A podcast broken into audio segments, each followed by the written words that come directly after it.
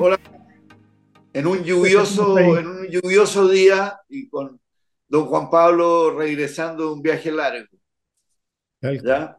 Eh, oye, bueno, mira, tenemos un montón de cosas. Eh, vamos a meternos, y me encantaría, sobre todo que es un tema legal, que me encantaría que tú nos explicaras más, que es el tema de la permisología, que está en todas las agendas hoy día. Está en lo del pacto fiscal, editorial, el gobierno, eh, la Cámara la Construcción, etcétera, etcétera. Eh, después, en lo del previo al 11, metámonos en el tanquetazo, que fue un episodio increíble eh, y, que, y, que, y, que, y que fue lo que a las Fuerzas Armadas le inquietaba que sucediera, de que empezaran a haber como golpes aislados y en definitiva eh, se pudieran dividir las Fuerzas Armadas. Y finalmente el fenómeno Milei en Argentina, que es como una cosa que está pasando en todas partes, o sea, Bolsonaro, Trump, Meloni, eh, aquí los republicanos, etcétera, etcétera, ¿qué está pasando? Así que démosle con la permisología y déjame tirarte el punto. Mira, la constitución chilena en, el derecho, en la parte o el derecho administrativo, ¿no es cierto?, hace que todos los funcionarios los obliga a cosas que son, que, nadie sabe y que, que, al parecer los nuevos ministros y subsecretarios Ceremi no han leído. Primero, que si se enteran de un delito lo tienen que eh, denunciar a la brevedad, creo que son 24, 48 horas, los obliga a la probidad, pero además los obliga a ser eficientes y eficaces, es decir, responder en el menor tiempo posible y que sus medidas sean, y, sean positivas y que contribuyan a que la, maquinaria se mueva. Y nosotros vemos que no, que está lleno de, de permisos. Yo listé en una columna unas 20 instituciones que intervienen en un desarrollo habitacional. Eh, eso aparte de todos los reglamentos y todas las cosas que tienen que ver, eh, ¿qué nos pasa? ¿Cómo se formó esto? ¿Y cómo diablos podemos salir de este tema? Hay montones, se habla de 300 proyectos multimillonarios en dólares que están detenidos en Chile por este tema. Tal cual. Mira, yo creo que es un tremendo tema. Es una cosa en la cual yo creo que hay, hay una gran culpa de mi cultura jurídica, de mi, ambiente jurídico, del mundo de los abogados, eh, y que estamos funcionando todavía, César, y esto lo he tocado tú en muchos programas, estamos funcionando todavía con una lógica de Estado para muchos aspectos del siglo XIX. Ese Estado que un Estado que casi te hacía el favor de atenderte si quería, una mentira poderosa, a la cual no estaba al servicio de ti, y que un ente que tú digas, por favor, señor funcionario público, a pedirle favor que te atienda. Ah, esto puede ser el servicio de salud respectivo o el encargado, no tengo idea, de aprobar un proyecto medioambiental. Nos ha faltado, y por eso digo que tú lo has tocado muchas veces, el que más haya sido de izquierda o de derecha, cuál sea el rol del Estado, nos ha faltado ponernos de acuerdo en el cómo funciona el Estado. El cómo funciona el Estado, nosotros tenemos que aplicar principios jurídicos nuevos, tenemos que aplicar lógicas nuevas desde el concepto este que ha girado, que hoy día no lo discute nadie tampoco, de que el Estado está al servicio de la persona, está al servicio del desarrollo del país y no está, miren la palabra que voy a usar, el Estado no está al servicio de sí mismo esta cosa que, como autárquica que tiene de repente la burocracia del Estado, en que uno siente, a propósito de Codelco, y un tema que, hemos, que César ha estado soplándome detrás de línea que vamos a enfrentar la próxima semana, a propósito del tema de Codelco, a veces del Banco del Estado, de cómo funciona, no sé, hasta la dirección del trabajo de repente, y que es esta lógica de, del Estado que se transforma como una especie de Frankenstein que funciona por su propia cuenta, y que no le rinde cuenta a nadie sobre su, su poder y que es una especie de Estado absolutista. Es una variante administrativa, César, de, eh, el Estado de, eh, eh, absolutista del siglo XVII incluso. Nosotros tenemos que ser capaces, y para Chile yo creo que es un tema central, Si queremos salir del subdesarrollo con modelos más de izquierda, más de derecha, me da lo mismo. Si queremos avanzar como país, se requiere un Estado que el concepto de eficiencia y eficacia, como dices tú, sea mirado con ópticas del siglo XXI y siglo XXII a tal altura. En que el Estado, por ejemplo, una cosa que esté protegiendo el medio ambiente, que está bien, vamos a tener algún tipo de protección, y la otra es que no puede usar como excusa el aparato administrativo del Estado, la protección del medio ambiente o lo que sea, para entorpecer la labor y el desarrollo de la comunidad. Ni siquiera de los, de, la de los propietarios de bienes, ni siquiera de los empresarios, César. El Estado tiene que estar al servicio de la comunidad en general. Y esto que tú dices no es en todos lados, pero es la tendencia mayoritaria de este Estado que es un problema. Entonces tú estás formando un club deportivo, ¿ah? tú estás haciendo cualquier cosa y tenés que tomarte con el Estado y todo el mundo dice, chuta, tenemos que ir No, y no solo con, un, con una institución en el Estado, sino que incluso de repente 20. ¿Ya? claro, no, esto puede escalar al nivel delirante, estoy de acuerdo contigo. Es Fíjate que un país cuando se iba a fusionar, oye, Corner Shop con Líder o con Walmart, ¿ya? El sueco, que es como uno de los founders, decía, en Suecia, que no, nadie puede decir que sea un país no regulado, decía, una decisión de fusión o no fusión se demora máximo 20 días, y aquí llevamos seis meses dándonos vueltas, ¿ya? Eh, una vez, esto te va a contar a propósito de lo que tú decís, quién está al servicio de quién. Una vez un ministro, cuando yo estaba en los salmones, me acusó y dijo, este weón cree que el ministerio está para servirlo a él. ¿Ya? Y era como para decirle, pero weón, obvio, o sea, para eso está y para eso te pagamos entre todos. Pero era como decir, oye, pero ¿qué, qué se cree este gallo? Quiere que lo atiendan, weón. Tal cual. Y pasa, fíjate, tú qué has entregado. Vámonos a un tema que es fácil. Piensa, por ejemplo, cuando uno tiene cualquier cosa, una necesidad, y vas al municipio o a la policía porque te a error. Y tú quedas entregado a la buena calidad del individuo, no a la institucionalidad. Te tocó un policía simpático, te tocó un funcionario con vocación, buena persona, y te atienden estupendo. Pero si no, la tendencia institucional es ponerte cara de espere, póngase la cola y le, y voy a hacer un favor cuando decida atenderlo. ¿ah? Eh, y esto tiene que ver algo, César, con una cultura jurídica nuestra que debe venir de España, burocrática, de mala atención. Yo, van a perdonar, pero voy a poner un ejemplo.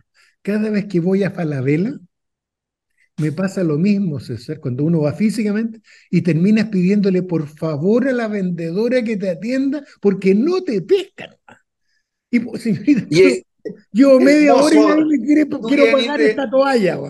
Oye, tú que venís de Uruguay, que viajas harto, esta cosa del mozo en los restaurantes chilenos que no mira. No mira. oye, la cuenta y es para pagar, man, pero no te miran. No, no, Tal cual, es, es, es, la mezcla, ojo César, porque no es solo un tema jurídico eh, de institucionalidad, sino que hay algo de cultura de falta de servicios.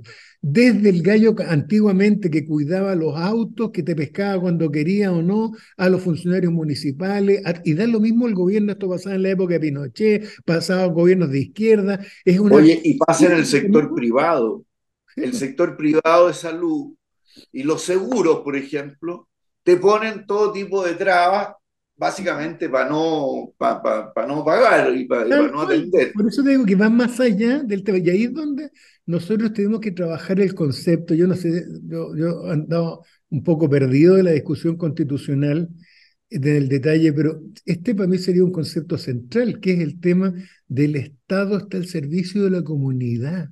El Estado está al servicio de las personas y esto en todos sus niveles. Yo no sé si a ti te ha tocado, lo vamos a ver la próxima semana, pero si te toca otra, a mí me ha tocado un par de veces tratar con Codelco y es igual. Es esta cosa, y en el Banco del Estado también, te tocó, tuviste la suerte que te tocó un funcionario que era buena, buen tipo y te trató, y si no, es pero maltrato, no, y anda a quejarte de que el tipo te, te, maltrató. Porque, entonces, yo creo que aquí hay que, primero, determinar el concepto, claro, el Estado está al servicio de nosotros, lo financiamos todos nosotros. Está muy bien regular el tema medioambiental o el tema administrativo, los controles que hay sobre un colegio, o lo que sea, está muy bien. Pero tiene que ser de una forma en que no terminen los cuidados del sacristán matando al cura. Y aquí lo que tú estás describiendo, César, que está pasando, y es cierto, es que al final tenemos un Estado que con, con esta cosa reguladora, por la forma como lo hace, lo que termina es matando la comunidad. No, pero, oye, y te digo una cosa, más o menos la tramitación de un proyecto habitacional se demora entre un año y un año y medio. Un año y medio en el cual tú tenés que estar financiando el, el, el, real estate, digamos, el espacio, cuidándolo, pagando oficinistas, pagando abogados, etcétera, etcétera. O sea, perdiendo un año de una parte importante del PGB que podría cortarse a la mitad, si es que no tuvieran estas malas costumbres de, mire, aquí hay un detalle, o sea, a tu petición contestan con una pregunta de vuelta y vamos, porque así ellos saben que están cumpliendo sin cumplir.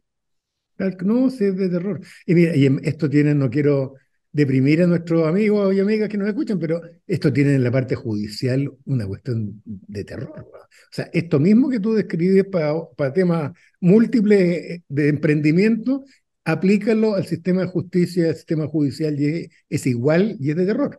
O sea, la cantidad de jueces, fiscales, funcionarios administrativos que te contestan cuando quieren y o tú les pides audiencia que tienes derecho de acuerdo a las normas legales y constitucionales a pedirle una audiencia y te la dan si quieren y si no, no, y si y te reciben de mala gana. Es, es todo, como te digo, esta cuestión de típico... Y eso, Juan Pablo, Juan Pablo, y es una cuestión además clasista, porque si tú vas y tienes un amigo, un pituto, una cuestión, sale. Pero la pobre gente que no lo tiene, puede quedarse esperando para siempre. Tal cual. No, es un tremendo tema. Yo, eh, o sea, ojalá se hayan dedicado a eso durante la discusión actual constitucional, sí, porque, porque es un tremendo y afecta la vida de la señora Juanita todos los días con esto. Every day. Oye, vamos a la previa del, del 11 y acordémonos del tanquetazo. ¿Cómo lo viste tú Tú eras chico todavía. Sí, pero me acuerdo, lo tengo a juego, César. Tenía un diario de vida y me acuerdo lo que escribí en el diario de vida. Porque la gente no se acuerda de esto, lo ven todo más lineal, llegó Allende, eh, partió bien, empezó a quedar las cosas y vino el golpe de Estado el 11 de septiembre y listo. Y pasaron estas cosas que nadie se acuerda y pasó esta especie de intento golpista tres meses antes del 11 de septiembre, en junio de 1973, que fracasó. Y no solo fracasó, fue extraordinariamente violento del punto de vista de las imágenes. Para mí como niño, yo me acuerdo haber visto en la televisión imágenes, hay algunas que están puestas hasta el día de hoy en, eh, en, eh, en, en, YouTube, pero las imágenes del periodista argentino, creo que era, que está filmando a un... Y lo y se da cuenta el oficial, muestra el oficial, el camarógrafo argentino, se da vuelta un soldado y, está filmado el momento que lo matan. Eh, me acuerdo una escena feroz de un disparo a un tipo en, la, moneda con, de haber sido bandera, en que a un tipo le disparan y, le pegan en la cabeza y parte de su cabeza queda colgando una ventana del primer piso de un edificio. Yo me acuerdo de eso y las otras escenas eran las escenas de tremendas que a mí como niño izquierdista de aquella época, en familia que era mitad izquierda y mitad, mitad partidaria de, que se fuera a la punta del Cerro Allende, pero yo tengo recuerdos de haber visto esta sensación de los militares democráticos, de haber visto al general Pickering, me acuerdo, caminando por la calle con un casco, con una ametralladora en las manos, enfrentando a un tanque, me acuerdo, en la Alameda. Eh, y una cosa, pero tremenda, pero fíjate, César, la, la impresión, mira lo heavy mirándolo hoy día. Dije, este gobierno no cae con un golpe de Estado. En junio de 1900, la imagen fue tremenda, la imagen de estos tanques M60, por lo que me acuerdo que eran grandotes. Eran tanques viejos. claro, tanques de los años 50, de los años 40, pero los tanques grandotes instalados, las balaceras, la, la televisión transmitiendo esto casi en directo y la sensación fue que había triunfado después de ver a Allende conversando con los generales que habían puesto términos de intentona de golpe, y además la sensación de que el ejército estaba por la democracia. Y entonces se produce en mí directamente, ¿eh? en este niñito de 12 a punto de cumplir 13 años, la sensación de que, pucha, los temores que uno tenía de golpe de Estado no estaban. Fue casi una cuestión sádica del destino, César, porque fue como mostrarnos lo que podía venir, pero al mismo tiempo a mí, como niño, me hizo caer en la sensación de que, ya, duerme tranquilo porque golpe de Estado en Chile no va a haber. ¿Cómo lo viviste tú? Pero para mí fue un episodio extraordinariamente violento y fue transmitido por la televisión en forma muy violenta. Igual que el 11, claro. Bueno, a ver, eh, llama la atención, habían cosas cómicas, como por ejemplo que los tanques no tenían benzina, entonces entran una bomba y le dicen, llénelo. ¿Y quién va a pagar? Después vamos a ver, le dice el oficial. ¿Ya? Después esa citroneta que quedó como pilla porque le pasó un tanque por encima. O sea, ahí uno se da cuenta de la capacidad de armamento que, que tenían. Pero yo creo que la lección más importante que sacó el ejército ahí, el temor más grande que tuvieron es, oye, si esto vuelve a pasar y empieza a pasar, porque los oficiales estaban claramente, la oficialidad, eh, digamos, intermedia, en contra del gobierno, y se corría el peligro de que efectivamente se sublevaran otras unidades y tuviéramos una guerra civil con el ejército eh, separado, eh, separado en dos partidos o en varios. Eh, obviamente que la Marina siempre fue golpista y estaba siempre complotó, digamos, siempre en forma muy activa, y la Fuerza Aérea, que era más chiquitita, también estaba unida, pero entre esas dos no votan al gobierno, necesitaban al ejército. Y el ejército entonces domina esta cuestión, gracias a Dios, pero le queda el susto más tremendo de qué pasa si hay otro intentona y esa intentona es seguida por otros y no seguida por otros. Y entonces se arma el dilema entre los comandantes y los grupos que estaban conversando de la Fuerza Aérea y de la Marina con los generales. Le dice, oye, pero si Prats es un problema, o en su minuto Pinochet un problema, sáquenlo para afuera, y, y, ponen, y dicen, no, el ejército tiene una doctrina en la cual tiene que ser el comandante en jefe el que encabece esta cuestión. Y la comandancia en jefe dudaba, dudaba, porque era una cosa ajena a ellos pero tenían el pánico, ese era uno de los pánicos, que se pudiera dividir el ejército en una de estas intentonas, y el otro pánico que había en general en las Fuerzas Armadas era que Perú, que estaba con Velasco Alvarado, aprovecharan la situación de una guerra civil interna y se nos fueran encima. Tal cual, es un tema. tuvo, tuvo, muchas vueltas. Sí, porque además, para que la gente que nos escucha, se a lo mejor se le olvida, pero Velasco Alvarado era muy cercano a los rusos, estaba armado hasta los dientes con armamento ruso de la época que era a propósito de los tanques. Me acuerdo cuando llegaron los tanques T-70, no me acuerdo cómo se llamaban a, Perú, pero eran unos tanques rusos poderosos y, y nos mostraba los dientes Velasco Alvarado. Así que yo creo que menos mal que el tanquetazo fue un fracaso, en definitiva, porque... Pero ¿cómo lo vivieron? el ejército, o sea, una guerra civil con el ejército... cuando lo viste esta cuestión, ¿cómo lo viviste? ¿Lo viviste pensando que era el golpe, que no era el... ¿Cómo se vivió? No, no, no, claramente se vio. Lo que pasa es que esto partió porque tomaron presos por andar complotando y qué sé yo a unos oficiales del regimiento de Y entonces un día el comandante dijo, no, vamos a ir a sacarlo vamos a ir a rescatarlos. Y de hecho los rescatan, ¿ya? De que estaban presos en el Ministerio de Defensa. Pero, pero claramente, o sea, uno, uno ve el poder de fuego que tenía el ejército, que no tenía nada que ver con los mires y todos estos gallos.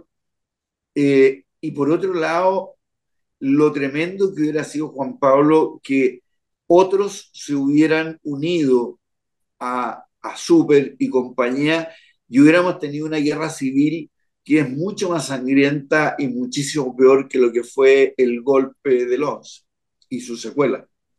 O sea, yo tengo la impresión, César, además, en otra cosa a propósito de esto de junio, porque nosotros decimos históricamente, oye, Chile hubo golpes anteriores, pero no hubo nunca un golpe como el del 73 en la historia de Chile, porque Ibáñez lo que hace es un golpe de salón.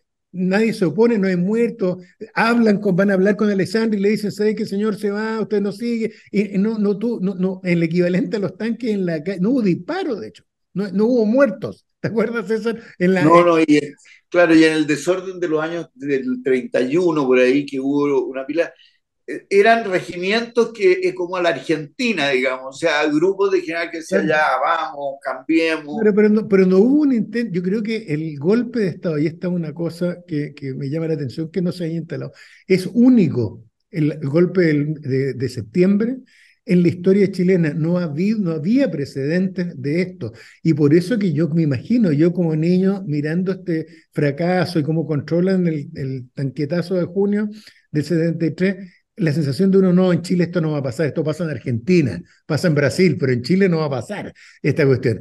Eh, pero sí yo me acuerdo, de lo que dices tú, la imagen de los tanques en la calle, y la sensación de que aquí no había ni una chance de guerra civil contra el ejército. O sea, el ejército se salía a la calle y a propósito de lo que se vivió después, digamos, pero no había ni una chance de oponerse, de armar una guerra civil contra el ejército. Y lo peligroso y lo malo que fue al final el meter a los militares en política como, como última ratio, eh, porque ahí es donde, o sea, ahí cuando, cuando meten a los militares, o sea, ¿cómo se arma el grupo, este famoso grupo Los 15, diciendo, oye, ¿bajo qué condiciones nosotros vamos a entrar al gobierno de nuevo? ¿Qué nos aseguran de que nosotros no vamos a terminar siendo parte de este fracaso? Y terminan diciendo, ¿sabe que mejor no? No vamos a entrar. Y el tema del, del pavor del ejército de que hubieran alzamientos parciales y se dividiera el ejército entre leales y subversivos. Claro, eso, eso podría dar una guerra civil, que se diera como la revolución del 91, en que las Fuerzas Armadas y el propio ejército se fragmentara como pasó en el 91, ¿no es cierto? Y, y ahí, claro, hubiera una guerra civil así, pero la imagen de lo que podría ser lo que pasó en Cuba, de, de, grupos guerrilleros armados de izquierda. No. En Chile no tenían ni una posibilidad, no solo porque no había selva realmente, no, no había sierra maestra, sino porque no tenías cómo con el poder de fuego al ejército hacerle frente. Claro, no, pero si este era un ejército en forma. Fue en forma, pero además César, de verdad fue, a mí tengo las imágenes extraordinariamente marcadas eh, y, la sensación que me imagino que se ha generado en Allende, la sensación de, de, haber sabido, visto los tanques, los disparos, todo esto a dos cuadras de la moneda, una cuadra de la moneda. El, ¿Te acuerdas que, por lo que me acuerdo, dispararon contra el Ministerio de Defensa, contra la puerta, ¿te acuerdas? Sí, claro, porque querían rescatar a los. Claro, pues, por ahí dispara un cañonazo contra la puerta del Ministerio de Defensa. Entonces, eh, yo creo que, que, que, ahí el drama empieza a transformarse, pero a niveles griegos. Ah, y yo, sospecho que hubo gente del gobierno de, Allende que le pasó lo mismo que a mí como niño, que era esta cosa de, pucha, ya, sabéis que esto nos viene a mostrar por lo menos que el ejército es constitucionalista, el ejército Pinochet es un gallo democrático y los marinos podrán estar complotando, pero el ejército va a defender la república. Y esto, imaginarse que dura tres meses y a los tres meses va, se, ya vamos a entrar en esa historia, solo adelanto que a mí me tocó una vez ver el original de la carta de Merino a, a Pinochet, ah. ah. y que está firmada al reverso por el almirante Merino. Me tocó ver el original. Eh, pero sí, César, yo creo que fue una experiencia tremenda, que está poco estudiada, pero como dices tú, fue, terminó precipitando el golpe de Estado, yo me imagino por lo que tú estás diciendo. O sea, por un lado lo, lo, lo precipitó y por otro lado eh, obligó al generalato a que tenía que participar unido, porque si no, esta cosa y apurarlo, porque empezaron a decir, oye, ¿y qué pasa si acaso el de Punta Arenas se alza y el de Arica y qué sé yo? Y que tenía que ser conducido por el comandante en jefe y no, en el ejército no admitieron esto de como en la Armada que pusieron a Merino, que era el número 2, o en los carabineros a Mendoza, que era el número 6, y en la Fuerza Aérea Lee, que lo acaban de cambiar, digamos, por Ruiz, desde Ruiz. En mm. ese sentido, los generales fueron muchísimo más institucionalistas, digamos, en términos de cómo, eh, de cómo llevar el tema, y la verdad que fueron a tirones, o sea, no tenían ganas. No, porque no tenían la experiencia, y yo creo que de alguna manera ellos, también se sentían orgullosos de no ser milico argentino, de no ser milico brasileño, paraguayo, peruano, que llevaban, no sé, pues los brasileños llevaban no sé cuántos golpes de Estado, entonces eh, eh, era para ellos un orgullo la cosa institucional también. Así es. Oye, y vamos al último tema, mi ley. ¿Qué opináis de Milei, que aparte de su histrionismo y qué sé yo, pero que sacó un, porcentaje de votos más grande que el peronismo y más grande de lo que allá es la derecha tradicional? O sea, se comió parte de la derecha tradicional. Sí, no, impresionante, impresionante, porque además estaba repasando entrevistas del reciente, previas a la elección, al paso, y, ahora de los días posteriores a la esta elección previa. Y, y, él es dos cosas. Uno, en lo formal, está muy loco. Hay una entrevista que vi que le preguntan por el Papa Francisco. Y, pero mira, se, se vuelve loco y empieza a tratarlo del anticristo y dice que es el anticristo, y yo no, no, no tengo problema que él no le guste el Papa Francisco, pero es la forma como dice todo, la intensidad que le pone, y es una persona que yo creo que de verdad tiene complicaciones psiquiátricas, no, no, no es broma, ¿no? no es que uno lo esté diciendo para atacar al político que a uno no le gusta.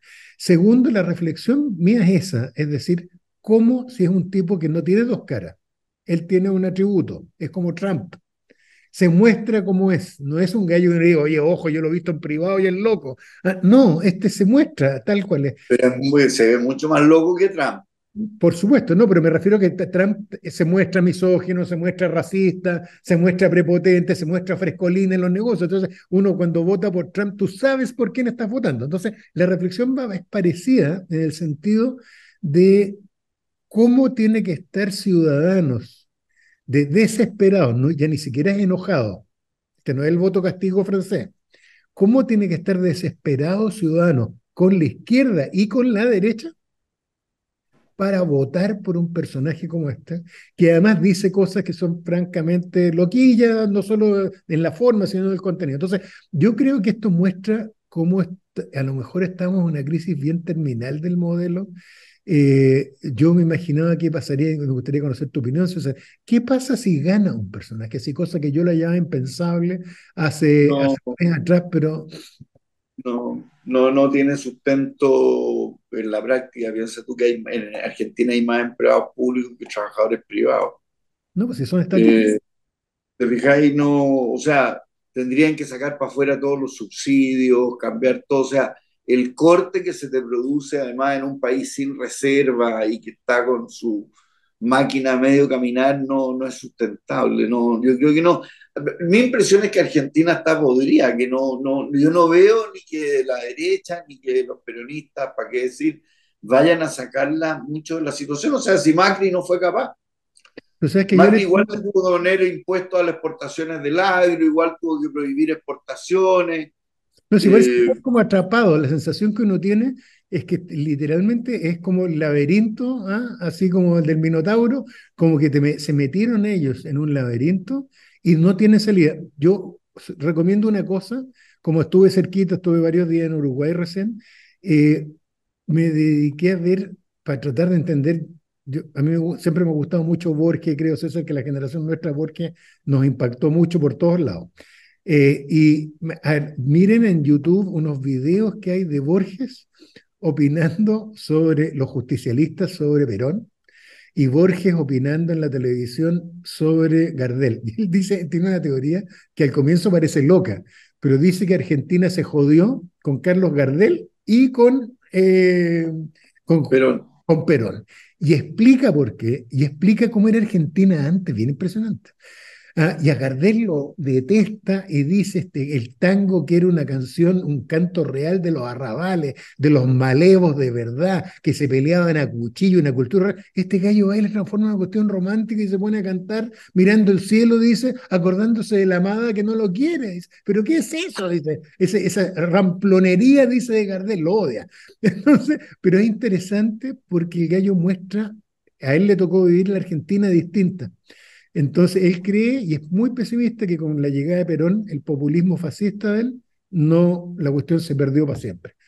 Pero yo lo hallo terrible porque tú, tú, sabes que ley dice en, una de las últimas entrevistas ayer o anteayer que si él gana va a romper relaciones con China y que no va a tener relaciones, va a retirar al embajador, va a romper con China, va a romper con, con, eh, con todo lo, con Corea del Norte, y además como que va, está evaluando si va a romper relaciones con Estados Unidos. Entonces es saltar del fuego a la brasa. no, sí, no, yo creo que, yo creo que está loco, pero, pero como tú dices, es la desesperación, de un pueblo que está con ciento y tantos por ciento de inflación y que no tiene por dónde. Terrible. Así que pasemos a la parte light. Película, comida y libro. Mira, película, el tema igual lo tocábamos nosotros en su momento, pero es bien impresionante verlo de cerca a propósito del rol de los abogados, el rol de los juicios de repente en algo, en un elemento distinto a, la cosa puramente legal que se llama Depp versus Heard, que es una serie de Netflix que toca a fondo el juicio de Johnny Depp con su ex señora. Ah, que fue transmitido de una forma... ¿Y cómo se llama? Depp versus Heard. Johnny Depp versus Heard. Eh, en Netflix es una serie y es, brutal, ah, es brutal, pero, pero muestra cómo el equipo de abogados de él es muy bueno. Eh, así que lo recomiendo, pero como, como todo lo que hay detrás socialmente del conflicto y de los... Hubo un momento, ya no me acuerdo, habían 80 millones de personas mirando las audiencias en directo, César. Porque lo transmitían por todo tipo de plataformas, por la televisión, que 80 millones de personas mirando esto. Entonces, eh, muy buena la serie, eh, y, ojo que en Chile tenemos variantes de lo mismo. Eh, como libro, un libro recién salido, César, Viernes 13, B13, Crónica Judicial de Manuel Carrer. El juicio a los terroristas de, que hicieron los actos de terrorismo del Bataclan, esos que murieron, ¿se acuerdan? Ah, te acuerdas, claro. Este gallo se ha ido transformando en un genio, ¿eh? porque mezcla la novela con la crónica y está muy pegado en la cosa judicial, además, muy, muy, muy bueno. Este libro está recién salido. Eh, y también el análisis, hay, eh, hay uno de los personajes que sobrevive, hay uno solo de los que juzgan, de los terroristas que se salva, y que es un tipo que los otros no se salvan porque se hacen explotar, tienen chaleco, son suicidas. Y este no se sabe si le falló el chaleco o no lo hizo, no quiso, y es el único que está vivo, pero muestra la locura dentro de la sociedad, cómo no los detectaron antes, y se mete en forma muy hábil en el tema este del extremismo, no solo islámico, el extremismo en todos los sentidos. Ah, el, el, el, extremismo este que lleva, si tú eres de izquierda, a olvidarte que eres humanista y autorizar la tortura o la muerte de alguien, y lo mismo por el lado de la derecha, ah, el extremismo ciego, este, como rabioso. Muy bueno. Y a mí lo que me llamó, a mí lo que me llamó la atención de que ahí entendí por qué mi mamá a cierto tipo de mujeres le decía que eran unas bataclanas. Sí, pues Bataclana, así se llama Bataclan, se llamaba el, el, el club Era un bim bam boom, el de en su época. Tal cual, era originalmente un, un, un teatro como el Folie Berger, qué sé yo, de, de el Moulin Rouge, exactamente. Oye, César, y de comida, siguiendo con mi abuela, me acordé el otro día que, es que me, las cosas que invitaba a comer, una ensalada que ella preparaba de porotos con cebolla y tomates. Una ensalada. Una ensalada fría. Una ensalada fría con porotos, con tomate y con cebolla que era, pero para morirse, y que nunca más la he probado fuera de la casa de mi abuela Maulina, ah, ahí eh, en eh, de Arcido, estoy hablando del año comienzo los 80, probablemente por ahí, pero que me acuerdo y me cambia la cara de la... ¡Wow! ensalada de tomate con, con poroto y cebolla. ¿Y tú? Ya, mira, en película, una película india o, de la India, La Casa de los Secretos, Muerte en Burani. Eh, es tremendo, es, pero es, la película es muy, muy buena, si bien es muy cruda, es una miniserie, una miniserie que está en Netflix y está súper recomendada. Eh, y llama la atención la calidad y el guion y todo, pero un caso real. ¿ya? El libro, oye, Max Hastings, La crisis de los misiles de Cuba, 1962, es estupendo, porque parte escribiéndote a Fidel Castro y Batista, después sigue describiendo a Kennedy, después a Khrushchev.